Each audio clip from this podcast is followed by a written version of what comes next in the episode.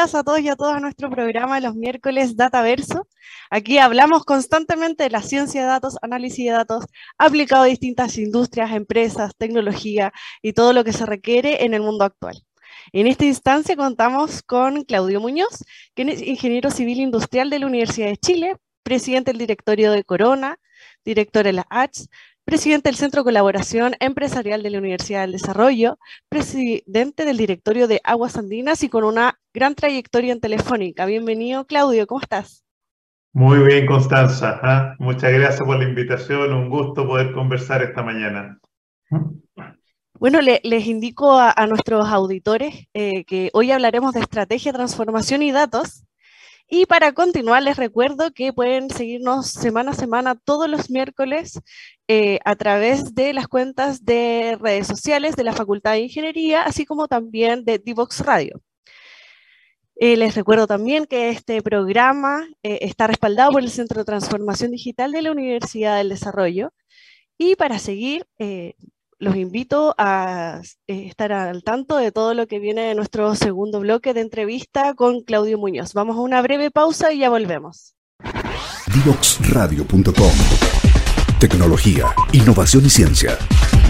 A un solo clic. Ya comienza un nuevo programa en Divoxradio.com.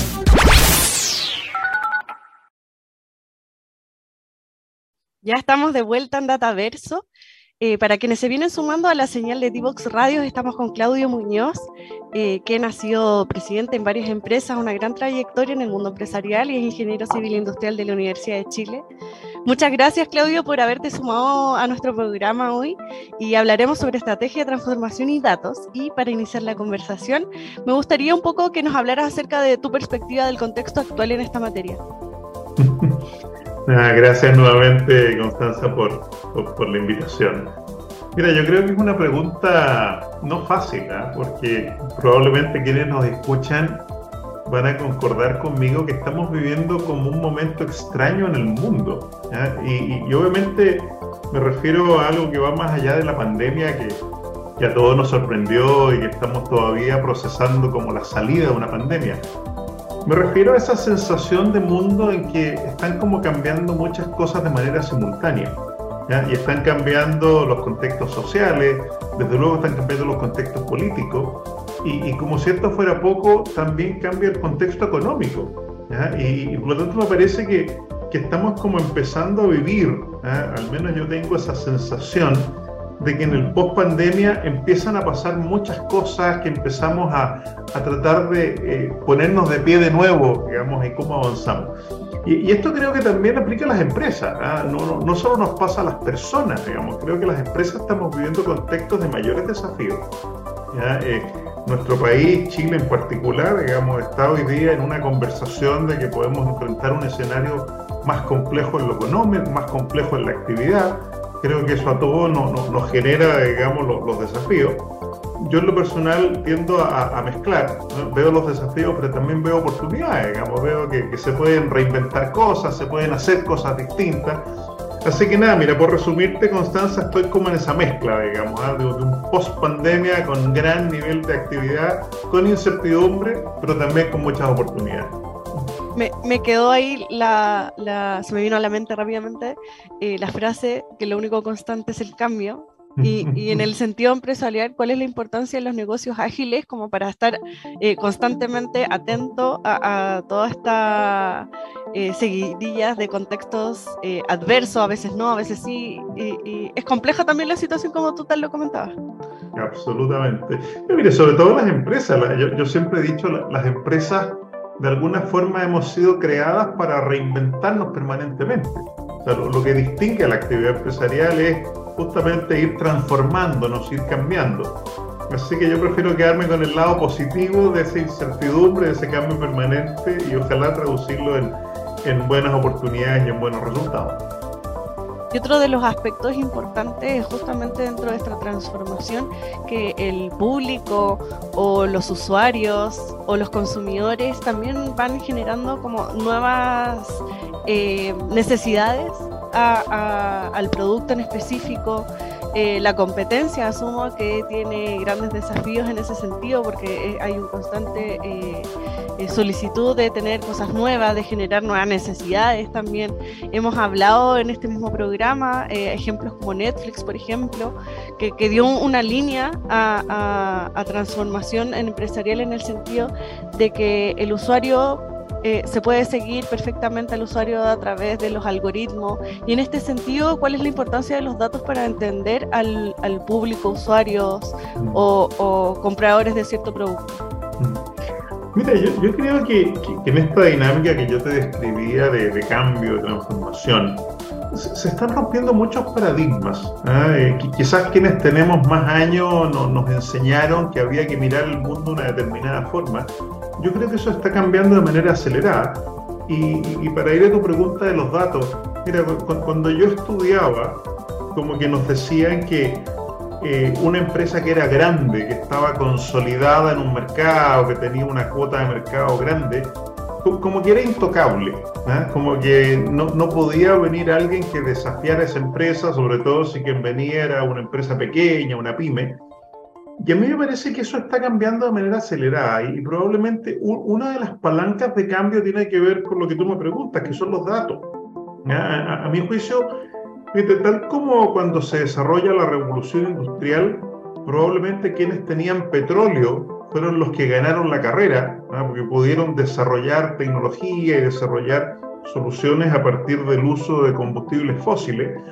Mi impresión es que hoy día estamos viviendo el mundo de quienes son capaces de aprovechar los datos, quienes son capaces de entender mejor las experiencias de los consumidores, quienes son capaces de transformar los datos en, en insight, como decimos, digamos, ¿eh? que es eh, aprender de los datos eh, aspectos que podamos usar como estrategias de negocio, me parece que genera una ventaja que es muy potente.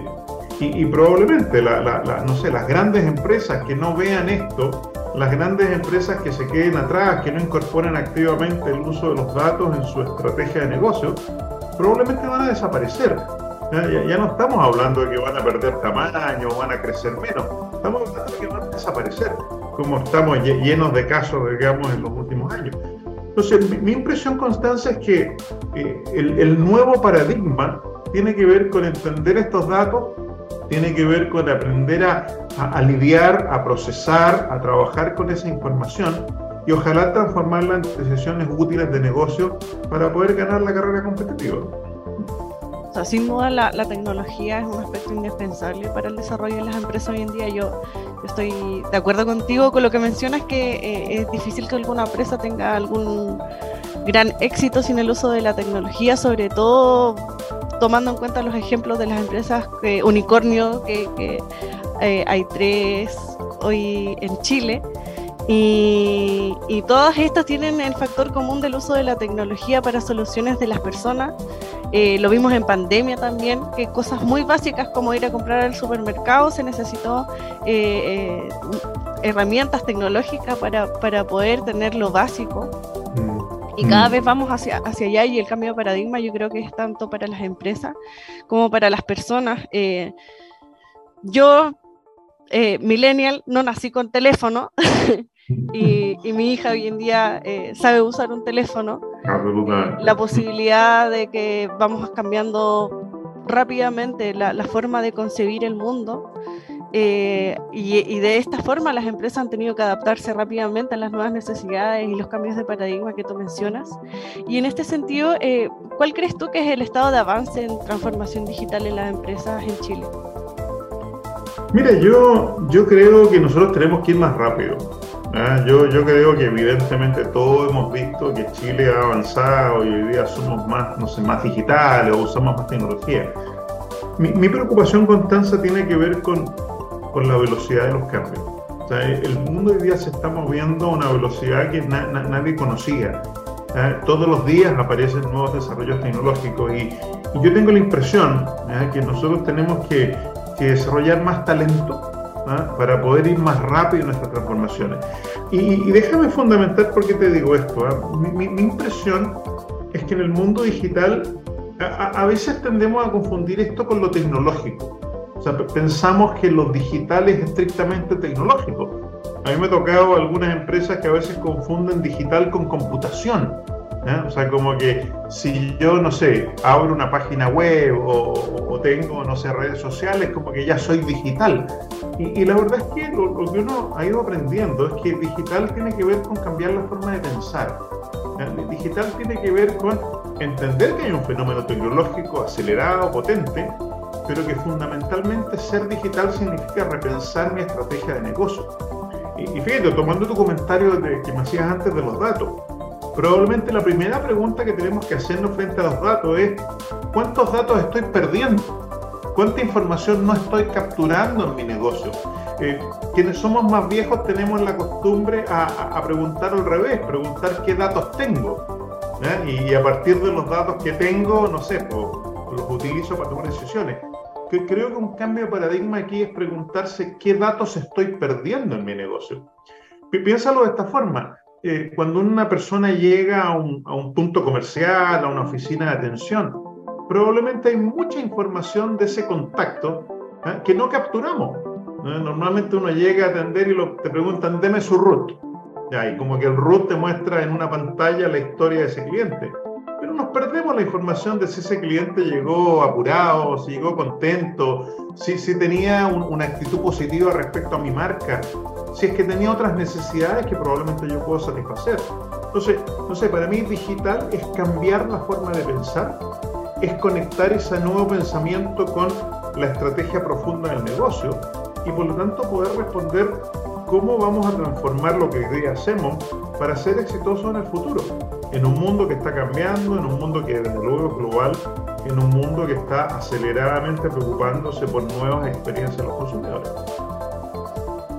a, raíz de lo que menciona, estaba pensando eh, en muchos de los datos en cuanto a gustos o preferencias de los usuarios, eh, cómo es la forma que se podrían medir y también de la percepción de eh, los consumidores hacia X empresa.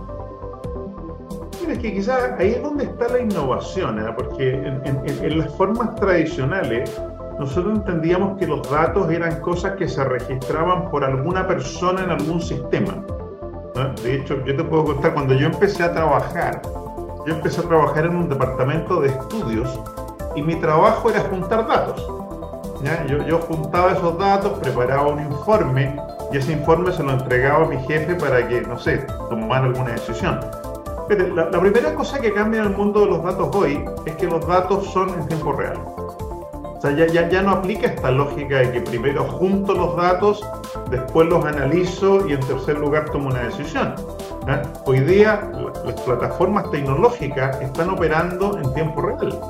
Yo, yo, siempre uso este ejemplo de Uber, digamos. Si, si tú pidieras un taxi en la plataforma Uber y Uber te dijera, oye, mire, hemos tomado nota de su pedido, le vamos a responder en una semana, probablemente Uber no existiría. ¿Eh? Uber existe porque tú tienes en tu teléfono la información en tiempo real de la cantidad de taxis que hay y de no sé si te pueden trasladar o no. Entonces, me parece que esa, ese cambio en la forma de pensar hace que las empresas tengamos que cuestionarnos justamente lo que tú me preguntas. ¿Cómo vamos a capturar la información? Ah, y aquí es donde la, tecnología ayuda. ¿eh? Hoy día, por ejemplo, eh, tecnologías de video permiten transformar datos de video en información útil para tomar decisiones todo lo que está pasando con sensores. Hoy día nosotros podemos sensorizar nuestras empresas, nuestros puntos de atención, podemos captar data a partir de máquinas que trabajan para nosotros. Entonces, a mí me parece que la, la, innovación tiene que ver con entender justamente dónde el capturar esta data, ojalá en tiempo real, la puedo usar para tomar decisiones, ojalá en tiempo real. Porque el que es capaz de hacer eso de levantar datos en real y decidir en real, probablemente está generando una ventaja competitiva que a otro le va a costar mucho igual.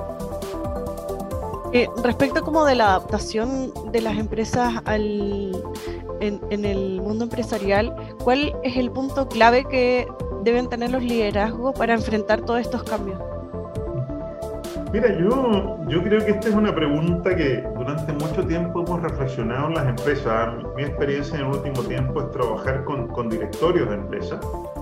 Y probablemente el primer punto que tenemos que darnos cuenta es que si hemos sido capaces de llevar al directorio de una empresa la conversación de transformación digital o transformación tecnológica. Eh, la, verdad es que aquí hay una dimensión cuando yo te decía de que creo que en Chile tenemos que ir más rápido.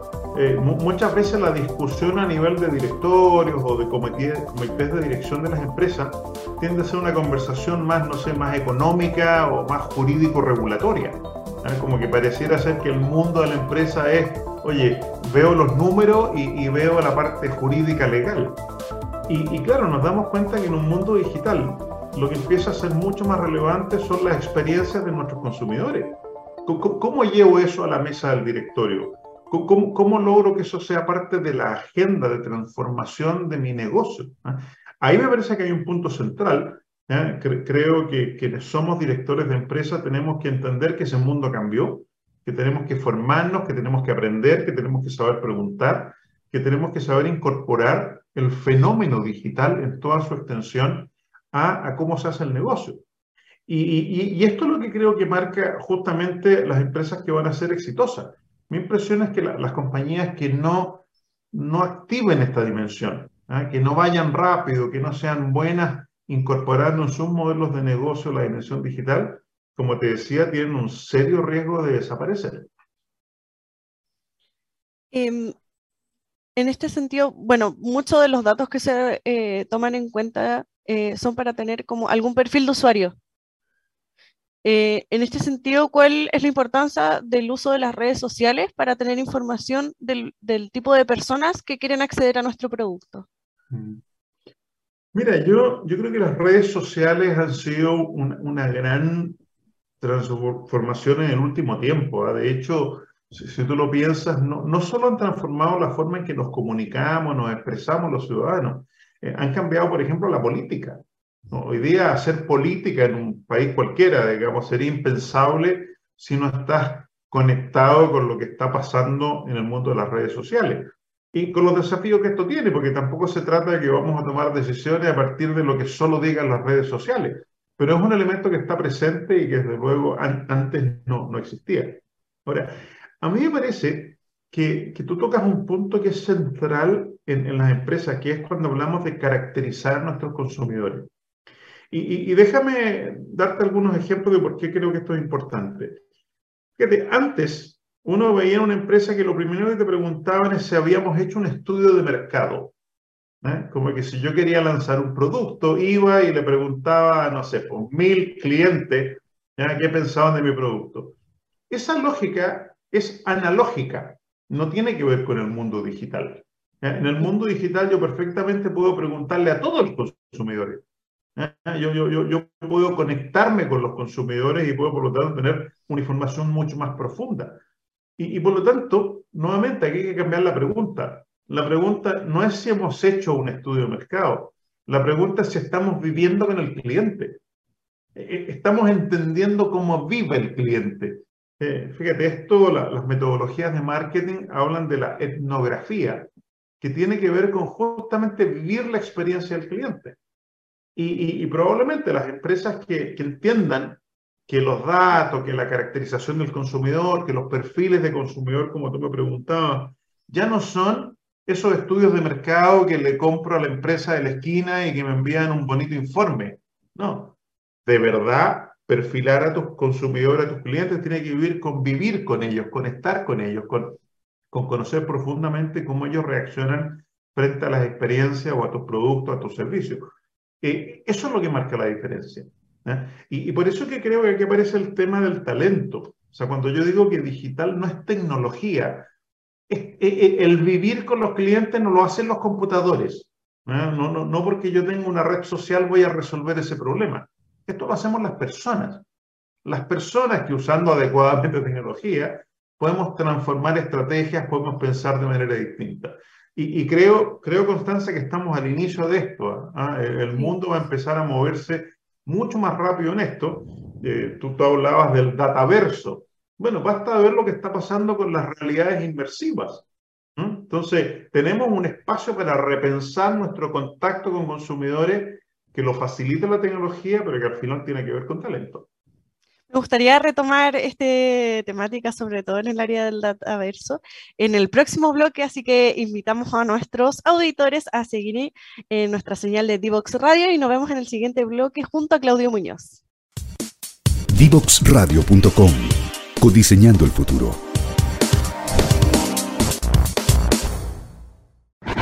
Divoxradio.com Tecnología, innovación y ciencia. A un solo clic. Ya estamos de vuelta a nuestro programa de los miércoles Dataverso junto a Claudio Muñoz. Hemos tenido una entretenida conversación sobre el mundo de la innovación en las empresas. Y bueno, para continuar vamos a hablar un poquito de la experiencia tal vez que, pueda tener Claudio sobre el mundo Dataverso, para continuar hablando sobre el talento joven en esta industria. Mira, yo, yo creo que estamos como he, tratado de, transmitirte en esta conversación, creo que estamos al inicio de una revolución digital tecnológica de proporciones. Y, justamente cuando hablas de dataverso, cuando hablamos de este concepto de realidades inmersivas, entendiendo por realidades inmersivas en que usamos los entornos digitales, la tecnología digital, para recrear en el mundo digital un mundo paralelo, un mundo adicional a nuestros mundos físicos, a los mundos que vemos y tocamos. Y mira, a mí me parece que estamos al inicio de todo esto, porque desde luego esto permite transformar. ¿ya? Yo, yo, yo te contaba, digamos, yo, yo la primera experiencia que tuve con este mundo fue cuando en una feria en la ciudad de Barcelona me sientan en una silla, en una silla que estaba apernada al suelo, yo, yo lo sabía porque la vi, ¿ya? Eh, encienden unas pantallas y aparece una montaña rusa y yo, yo le tengo temor a las montañas rusas. Y, por lo tanto yo sabía que la silla estaba apernada al suelo, pero mi cerebro no lo entendía igual. Y por lo tanto vivir la experiencia en, esa realidad inmersiva para mí fue muy complicado. Lo, pasé mal y tuve todas las reacciones, digamos, complejas del temor. Entonces, mira, esto que es anecdótico, a mí me parece que abre una pregunta a, justamente cómo movernos en mundos que nos está abriendo la tecnología. Y, y, yo aquí tiendo a estar muy optimista, porque nuevamente la innovación, el talento, ojalá que los jóvenes que nos están escuchando se motiven a responder la pregunta es, ¿cómo vamos a usar ese desarrollo tecnológico, la realidad inmersiva, los multiversos, los dataversos, para resolver problemas que hasta ahora la humanidad no ha sido capaz de resolver. ¿eh? Y, déjame darte un par de ejemplos. Piensa, por ejemplo, el mundo de la salud. ¿eh? Yo, soy director en la Asociación Chilena de Seguridad y estamos justamente discutiendo, bueno, cómo, ayudamos a, a usar nuestras capacidades para entregar mejor salud a las personas. Bueno, probablemente que haya un camino, un camino de que, oye, no, tengamos que obligar a las personas a desplazarse a centros de atención de salud, a lo mejor las podemos atender en una realidad virtual, podemos sensorizar sus signos vitales, podemos tener su historia, podemos incluso administrar algún tipo de soluciones de salud. Entonces creo que esto nos abre un, mundo para resolver problemas. Piensa en el mundo de la educación. Eh, todavía pensamos que educación es educación online, donde hay un alumno frente a una pantalla. Bueno, ese mundo puede cambiar dramáticamente si entendemos que el alumno está inserto en una realidad inmersiva. Por lo tanto, ese alumno puede empezar a vivir la experiencia de aprender en un contexto ayudado por el mundo digital. Y, ni hablar del mundo del trabajo. O sea, a mí me parece que las empresas vamos a tener que repensar absolutamente nuestros entornos de trabajo. A mí me llama la atención que hoy día el debate si vamos a volver o no a la presencialidad. ¿Ah? como que nos quedamos atrapados en el paradigma histórico. Quizás la pregunta relevante es a qué tipo de presencialidad vamos a volver. ¿Ah? Y a lo mejor vamos a estar, no sé, en una empresa que es perfectamente igual a la empresa donde yo trabajo, que está recreada digitalmente, que puedo tener interacción con personas que están en mi entorno, pero no necesariamente estamos en la realidad física. Entonces, no sé, creo que aquí está el fondo de la innovación, el fondo de la transformación hoy día son tecnologías que están disponibles y, lo que es importante, cada día a, menor nivel de inversión y de costo. Sobre, me llama la atención los dos aspectos que mencionaste como en el área de, la medicina, que se aceleró mucho la telemedicina en pandemia. Eh, Y, en este momento para mí es imaginable como eh, pensar que me pudiese atender de una forma como lejana. Eh, pero también eh, pienso en el área como de la educación. yo imagino que hay que emparejar ahí un poquito la cancha en el tema de acceso a la tecnología Hace algún tiempo vino un investigador eh, a, la Facultad de Ingeniería de la Universidad del Desarrollo y comentó que justamente eh, una de las barreras más grandes que tenían en Estados Unidos para el acceso a la tecnología y la educación es justamente el tema material. Entonces yo imagino que en este aspecto tiene que haber como una unidad entre el mundo privado, el mundo público, el área de la educación para poder ir afrontando, desarrollando y creciendo en este ámbito. Eh, eh, de hecho, a propósito de salud, hace algunos años me tocó conversar con un neurocirujano, es decir, un, especialista de la salud que hace operaciones al cerebro humano. Y, yo le preguntaba a él, ¿qué opinas de la robótica en la salud? Y, yo te debo reconocer que mi pregunta eh, era un poco para que él me dijera que, esto no existía, que no estaba preparado, que tenía problemas. Y él me dice, ojalá que surja lo antes posible. Entonces me, sorprendió la respuesta de este neurocirujano. Y yo le dije, ¿por qué? Me dice, mira, eh, una operación al cerebro requiere máxima precisión. O sea, requiere precisión de micrones. Si tú haciendo, no sé, algún corte te equivocas algo, afectas cosas que no debías afectar. Entonces él me decía, los seres humanos tenemos una limitación por mejor pulso que tenga un neurocirujano, no va a lograr la precisión de corte que puede lograr una máquina robot. Entonces, imagínate, digamos, en términos súper prácticos, si uno puede integrar entornos digitales, puede tener tecnologías robóticas, a lo mejor estamos frente a resolver problemas, no sé, de cirugías de alto nivel de precisión que hoy día no se pueden hacer o son de alto riesgo. Eso es lo que me motiva la tecnología, que podemos repensar problemas históricos, problemas que hasta ahora la humanidad no es capaz de resolver. Y, podemos dar un salto de escala. ¿eh? Porque a mí me parece que como especie humana, lo primero que tenemos que aspirar es cómo estos desarrollos llegan a todas las personas. O sea, ¿por, qué privar a, personas de, de, toda esta maravilla de lo digital para que se traduzca, no sé, mejores calidades de vida, mejor salud? ¿eh? Pero tiene que ser a todos los habitantes de nuestro planeta.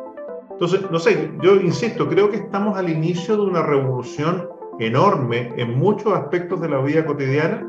Creo que aquí la pandemia nos va a ayudar y nos está ayudando a pensar de manera distinta y yo lo que espero es que todo esto se acelere, que venga mucho más rápido.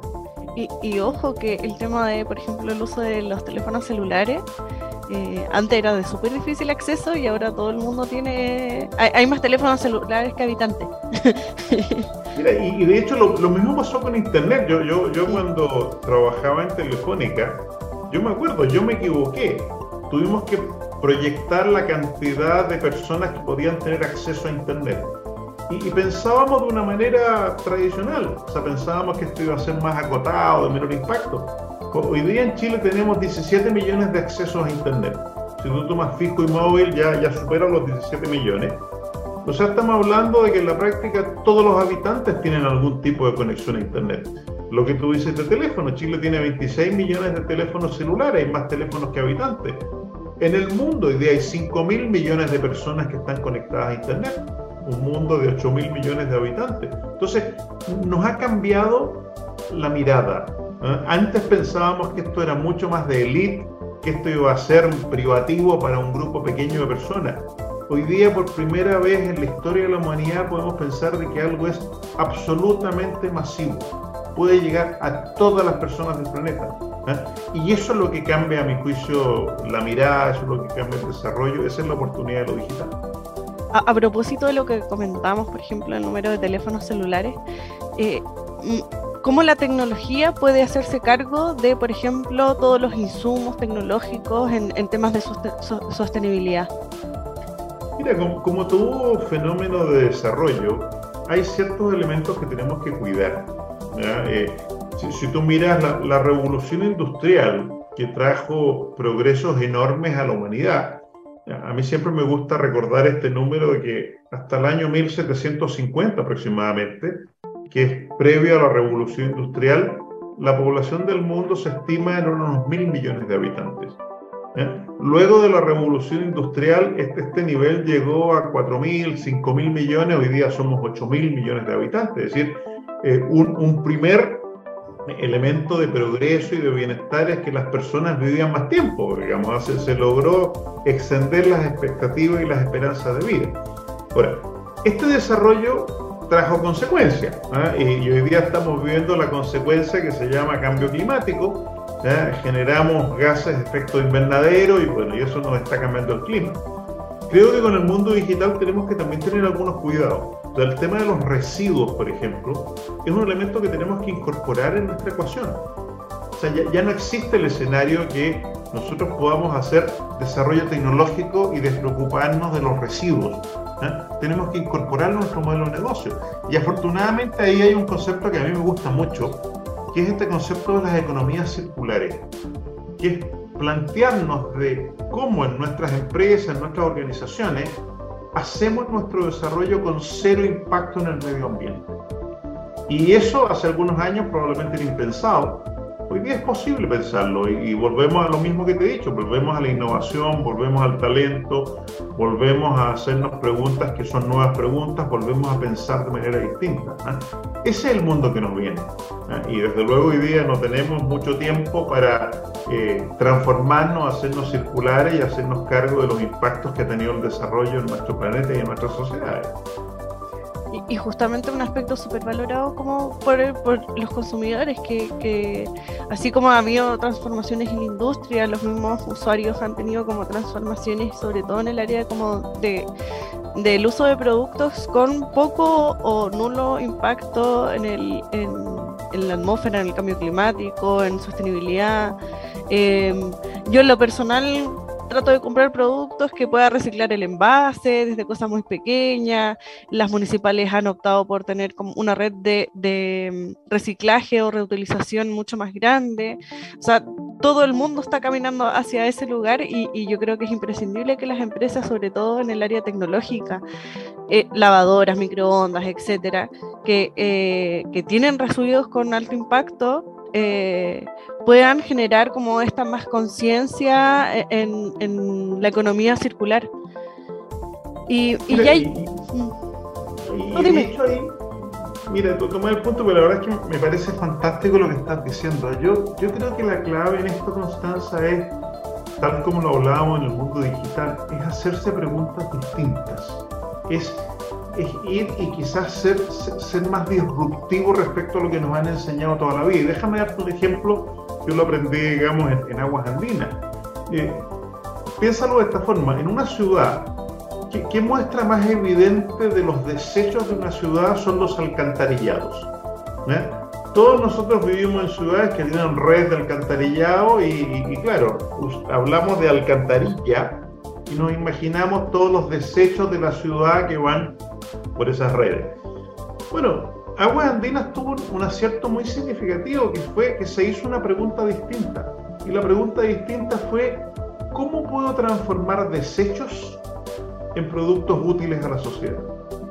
Hasta antes de esa pregunta, eh, yo siempre lo he dicho, nos hacíamos los tontos, digamos, porque tomábamos esos desechos y los entregábamos a los ríos.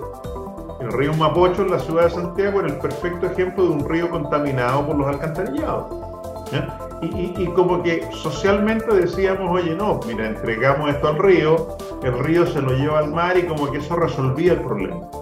Claramente no lo resolvía, digamos, ¿ah?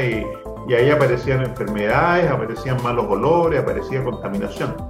Bueno, una empresa como Aguas Andinas tuvo el acierto de hacerse la pregunta, ¿cómo transformo algo que está entendido en la sociedad como un desecho en algo útil a la sociedad?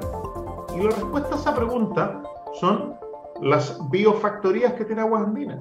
¿eh? En Santiago hay dos plantas de tratamiento de aguas servidas, como se conocía esto, que tienen como objetivo regenerar esas, esas aguas, esos alcantarillados, y de hecho no solo se entrega agua, hoy día se produce energía, se genera biogás que produce energía, se producen fertilizantes orgánicos, se libra a la ciudad de olores, se libra a la ciudad de enfermedades. Entonces, este, este te, lo pongo como ejemplo de economía circular porque lo más importante no fue la tecnología, o lo más importante no fue el desarrollo tecnológico. Lo más importante fue hacerse la pregunta al inicio. ¿Cómo transformo una realidad que todo el mundo entendía, que socialmente se entendía como desechos, en algo que sea distinto, que sea útil a la sociedad, al entorno y al planeta? Eso es lo que le va a tocar a las empresas. Las empresas vamos a tener que hacernos las preguntas, los directores de las empresas vamos a tener que hacernos estas preguntas y vamos a necesitar talento para encontrar esas respuestas. Y a propósito de talento, me gustaría preguntarte algo que, que, los dos estamos como bien insertos en ese tema, sobre el talento joven en las empresas. Mira, yo, yo creo que aquí, y ojalá, digamos, ¿ah? uno de los temas que a mí me motiva profundamente a nivel personal es cómo entusiasmamos a más jóvenes a, a conectarse tempranamente con el mundo de las empresas, con el mundo del trabajo. Y, mi argumento es porque los necesitamos. Necesitamos que ese talento joven llegue a nuestras empresas y, nos desafíe. Que quienes, quienes tenemos más años hay algo que nos cuesta mucho, que es salirnos de esos moldes. No, nos cuesta pensar de manera distinta, nos cuesta quizás cuestionarnos cosas que damos por obvias y por establecidas. Sea, me parece que, que necesitamos ese talento joven, ojalá conectado muy tempranamente con el mundo del trabajo. Fíjate, aquí hay otro paradigma que tenemos que romper. ¿ah? Eh, de alguna forma, y Chile es un, un ejemplo de esto, como que nos enseñaron que el camino tradicional era que yo primero estudiaba, una vez que terminaba de estudiar me ponía a trabajar. Eso no tiene por qué ser así. Uno perfectamente podría combinar de manera distinta el mundo del estudio y el mundo del trabajo. Y, probablemente cuando uno lo combina, lo que está haciendo es tener una formación mejor, está teniendo más distinción, está teniendo experiencias nuevas, está teniendo un desarrollo mayor. Y, por lo tanto me parece que aquí el talento joven nos tiene que ayudar en las empresas. Eh, la, la universidad, digamos, la UDD está impulsando un programa en que la formación de ingenieros se hace totalmente conectados al mundo de la empresa, al mundo del trabajo. A mí me parece que ese es el futuro. Y, probablemente, si, queremos que Chile se desarrolle aún más, vamos a tener que resolver esto de cómo conectamos al mundo de la empresa, al mundo del trabajo, con el mundo de la educación de una manera mucho más efectiva, de una manera más temprana.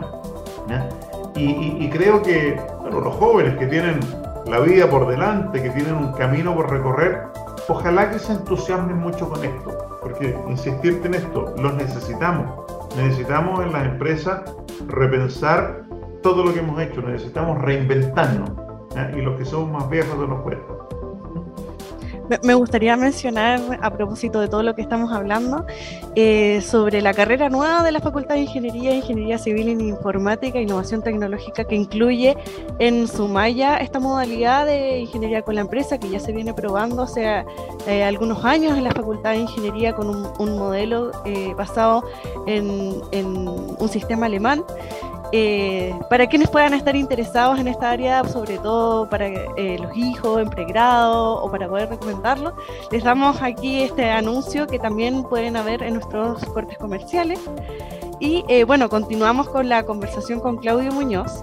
Eh, sobre la importancia del talento joven en las empresas, sobre todo por hacerse preguntas importantes. Yo creo que es súper relevante el hecho de poder conjugar estas dos áreas, eh, sobre todo para sacar más provecho al área educacional, por ejemplo, hacerse preguntas adecuadas o plantearse problemas mucho más realistas en este contacto con la industria.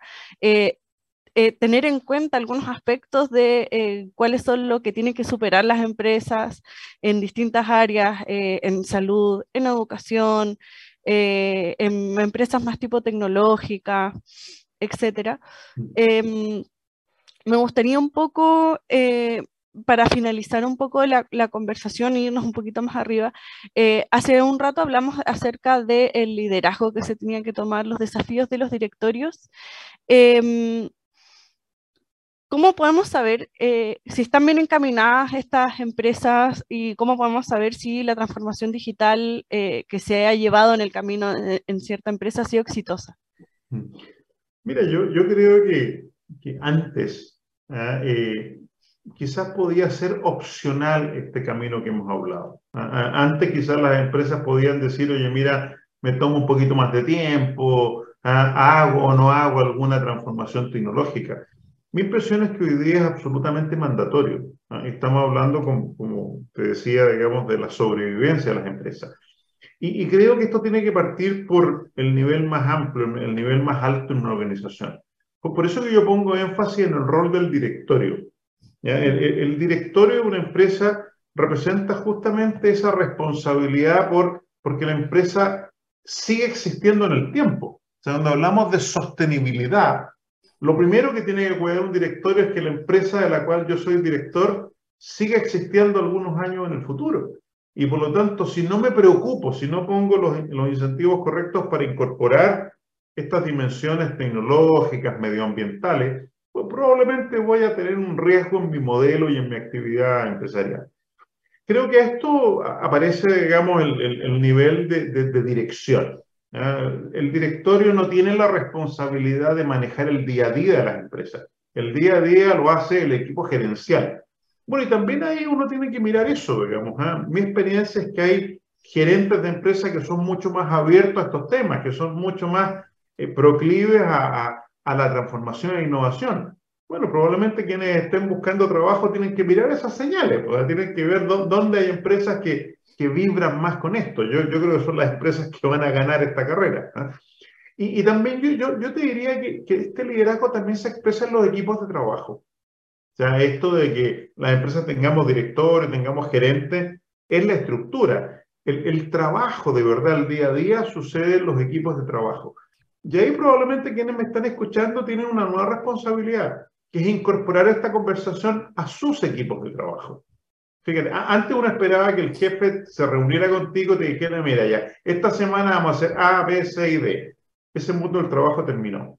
El mundo del trabajo es colaborativo, es un mundo donde sumamos habilidades, donde cada uno puede tener buenas ideas, donde podemos innovar. ¿eh? Las ideas están distribuidas en todas partes. Entonces creo que esa motivación motivación de que yo voy a ser un actor relevante en esta transformación, es lo que yo espero que los jóvenes que, ojalá que nos están escuchando se motiven y vean la oportunidad de liderazgo, la oportunidad de trabajar de manera distinta, la oportunidad de aprovechar lo digital, lo medioambiental, para tener al final una sociedad mejor, una sociedad que resuelva los problemas que quienes somos más viejos hasta ahora no hemos sido capaces de resolver. Excelente cierre, Claudio. Te damos las gracias por haber compartido hoy día con nosotros en Dataverso. Eh, los invitamos a nuestros auditores a seguir en contacto todos los miércoles en nuestro programa y agradecer finalmente con tu compañía. Gracias por toda la información, los análisis, las perspectivas de todo lo que estamos en tránsito, todo lo que eh, ya hemos vivido en el área de transformación digital, el uso de los datos. No sé si quieres dar algunas palabras de cierre para, para para continuar con los comerciales? Nada, muchas gracias. Agradecerte, Constanza, la conversación. Lo, lo he pasado muy bien. Y, y, solo destacar esto que les he dicho. ¿eh? Yo, yo creo que, que Chile es un país que está lleno de oportunidades. Tenemos jóvenes muy talentosos. Mi, mi obsesión es que usen esas habilidades, que usen ese talento. Tenemos muchos problemas que resolver y necesitamos el talento joven para que Chile siga creciendo. ¿eh? Gracias por la invitación. Muchas gracias, Claudio. Vamos a una breve pausa comercial y ya volvemos. Desde Chile para el mundo. Divox Radio. Señal online.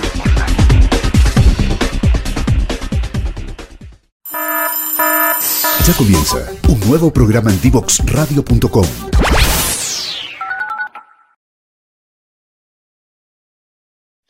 Ya estamos de vuelta, tuvimos una interesante conversación con Claudio Muñoz, ingeniero, civil industrial de la Universidad de Chile, eh, presidente del directorio de varias empresas reconocidas con una alta trayectoria en el mundo empresarial. Hablamos sobre el uso de datos, talento joven, liderazgos, el rol de los directorios de las empresas para llevar un camino hacia la transformación digital y también hablamos sobre eh, lo que se viene en el área de la tecnología. Estamos recién empezando en un mundo que va hacia el dataverso, como eh, se titula nuestro programa. Los quiero invitar a seguir en Divox Radio y a seguir las cuentas de Instagram de la eh, Facultad de Ingeniería de la Universidad del Desarrollo. Recuerden que este programa está respaldado por el Centro de Transformación Digital de la Facultad de Ingeniería UDD y los invito a seguir en, en esta señal y seguirnos todos los miércoles en Dataverso.